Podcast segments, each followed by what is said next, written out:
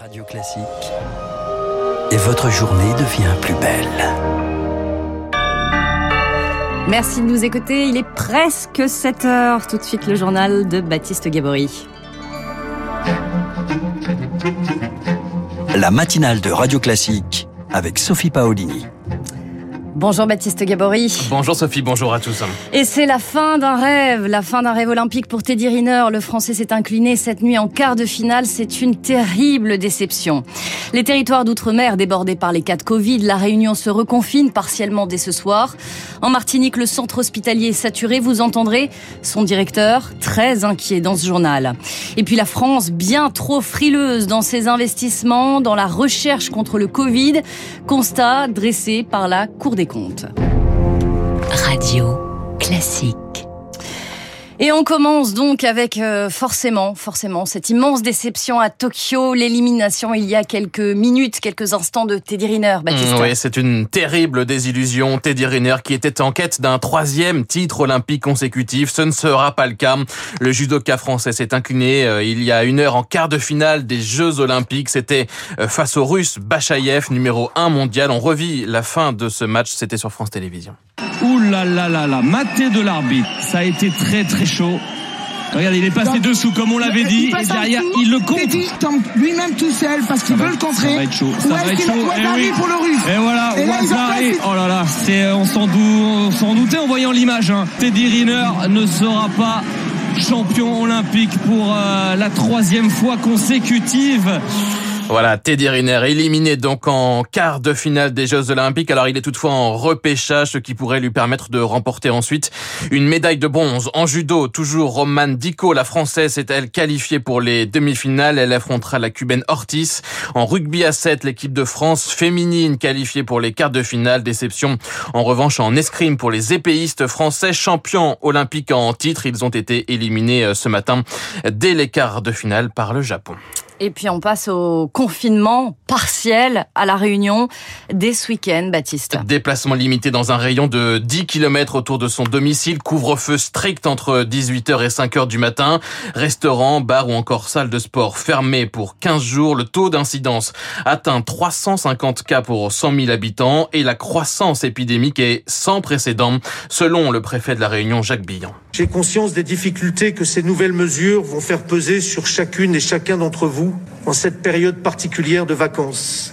Mais il nous faut avoir conscience que nous sommes aujourd'hui à un tournant pour notre territoire. Nous ne pouvons pas nous permettre de laisser l'épidémie se poursuivre au risque de devoir choisir entre tel ou tel patient au moment de son admission à l'hôpital, au risque de devoir déprogrammer des interventions alors qu'elles s'avéraient vitales. Jacques Billan, préfet de la Réunion, le Premier ministre Jean Castex parle lui de situations dramatiques dans les territoires d'outre-mer, euh, comme en Martinique où le reconfinement entre en vigueur ce soir à 19h et pour trois semaines au moins. La Martinique confrontée elle aussi à une explosion des cas. Euh, Trois premiers patients du centre hospitalier de Fort-de-France pourraient être euh, transférés dès demain vers Paris par vol médicalisé. Le CHU de Fort-de-France déjà saturé. Écoutez son directeur Benjamin Garel. L'hôpital, il est quasi saturation. La prise en charge sur les urgences, elle est extrêmement dégradée. Elle peut être parfois très longue euh, sur certaines pathologies. On a dû euh, diviser en deux euh, des urgences respiratoires et des urgences normales. On a ouvert plus de 140 lits pour la prise en charge des patients Covid et 20 lits de réanimation en plus. Et sur ces 20 lits de réanimation, il y a actuellement 30 patients. On est vraiment au pied du mur et on a des critères de tri qu'on n'a pas habituellement et euh, les prises en charge de certaines pathologies sont vraiment dégradées. Propos recueillis par Victorien Villaume, l'armée, elle, va dépêcher de 40 à 50 spécialistes militaires médicaux, des médecins, des infirmiers, en appui donc du euh, CHU de Fort-de-France. Au niveau national, il y a eu hier un peu plus de 25 000 nouvelles contaminations, 91 nouvelles admissions en réanimation.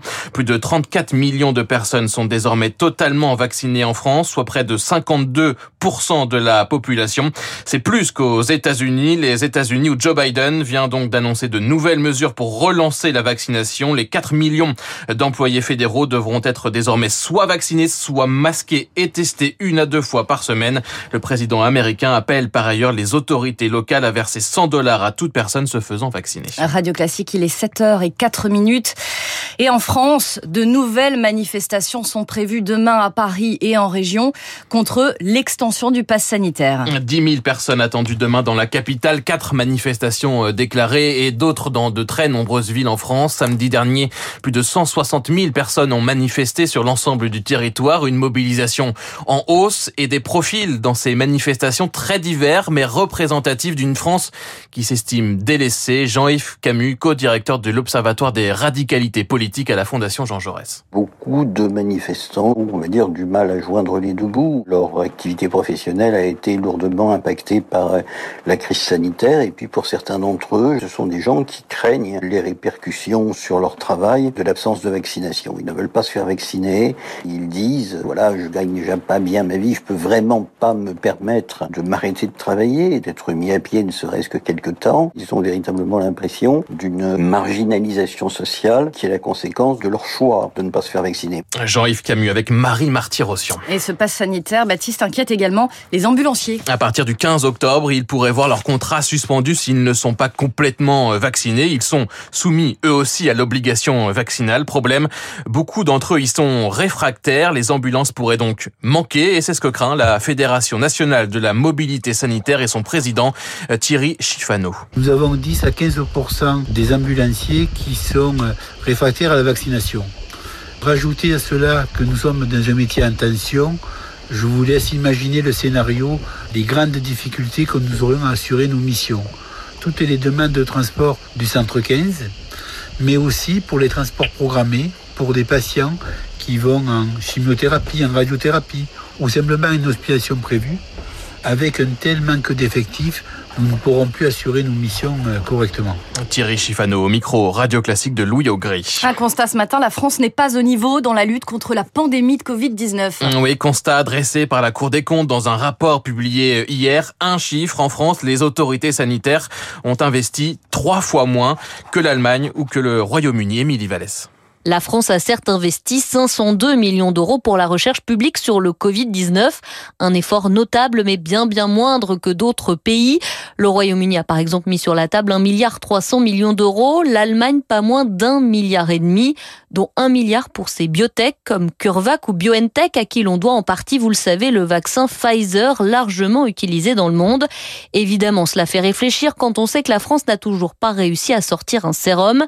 Mais ce que montre la Cour des comptes, c'est sur surtout que les financements français ont été trop dispersés pour être efficaces et qu'il manquait un chef de file, en clair un pilote dans l'avion pour définir les priorités, éviter les doublons et répartir les financements durant la crise. Les sages évoquent aussi des impréparations à la prise de risque et recommandent davantage de coopération entre le public et le privé. Enfin, l'audit met en lumière un déficit de financement antérieur à la crise, en particulier en biologie et en santé. La Cour des comptes plaide donc pour un soutien plus massif et pérenne de la recherche. Émilie Vallès. À Paris, une voiture a percuté la terrasse d'un café cette nuit dans le 17e arrondissement. Le bilan est très lourd. Un mort, six blessés, dont un grave. C'est un accident, selon le maire du 17e arrondissement. Le véhicule en cause, qui arrivait à très vive allure, est parti en tonneau avant de percuter la terrasse. Le chauffeur, lui, s'est enfui. Une enquête pour homicide involontaire est ouverte. Et enfin, Baptiste, les circuits courts n'ont plus la cote. Aller chercher ses pommes de terre ou ses courgettes directement chez son maraîcher, acheter de la viande locale, des fruits du coin.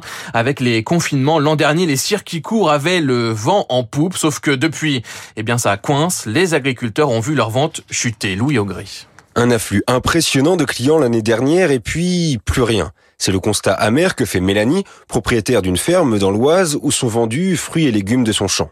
On s'est mis en quête pour pouvoir euh, répondre à la demande, répondre à la clientèle, etc. Mais en fait, euh, ils sont pas restés du tout, quoi, malheureusement.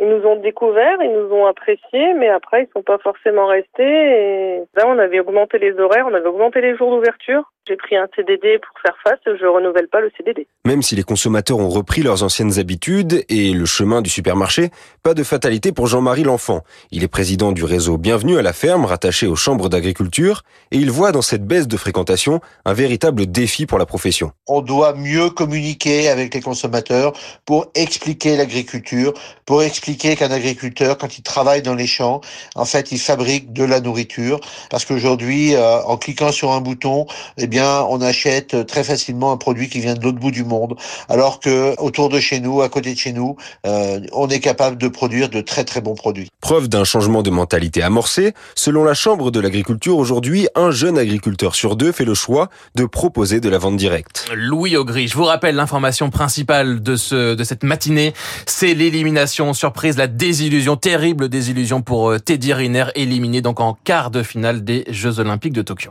Eh oui, Baptiste, merci beaucoup. Euh, on vous retrouve dans une heure.